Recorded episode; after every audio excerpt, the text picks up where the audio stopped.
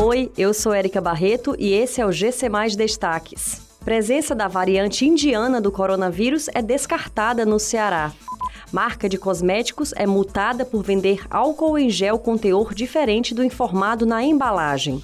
Governo ignorou oferta de 60 milhões de doses da Coronavac em julho de 2020, diz presidente do Butantan. A variante indiana do coronavírus foi descartada no Ceará. A informação é do Ministério da Saúde. Contudo, segundo a pasta, o Brasil tem sete casos confirmados da nova cepa. Seis deles estão no estado do Maranhão e o outro está em Campo dos Goitacazes, no Rio de Janeiro. Há ainda o monitoramento de casos suspeitos em Minas Gerais e no Pará.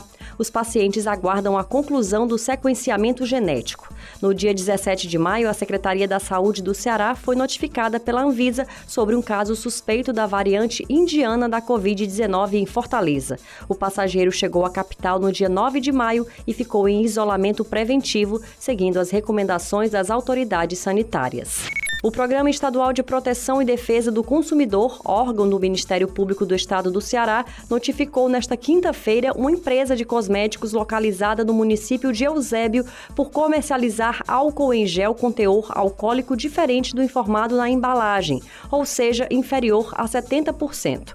A empresa foi multada no valor de R$ 180.333,20. Além disso, o DECON determinou a proibição da fabricação do produto gel antisséptico antisséptico para higiene de mãos com teor alcoólico diferente do que consta na embalagem, até que a marca comprove a regularização.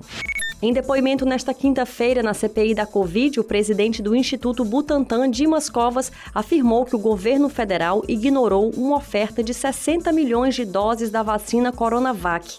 A tentativa de negociação, segundo Covas, teria acontecido em julho de 2020. Se o governo tivesse dado sinal positivo, a entrega teria acontecido ainda no final do ano passado.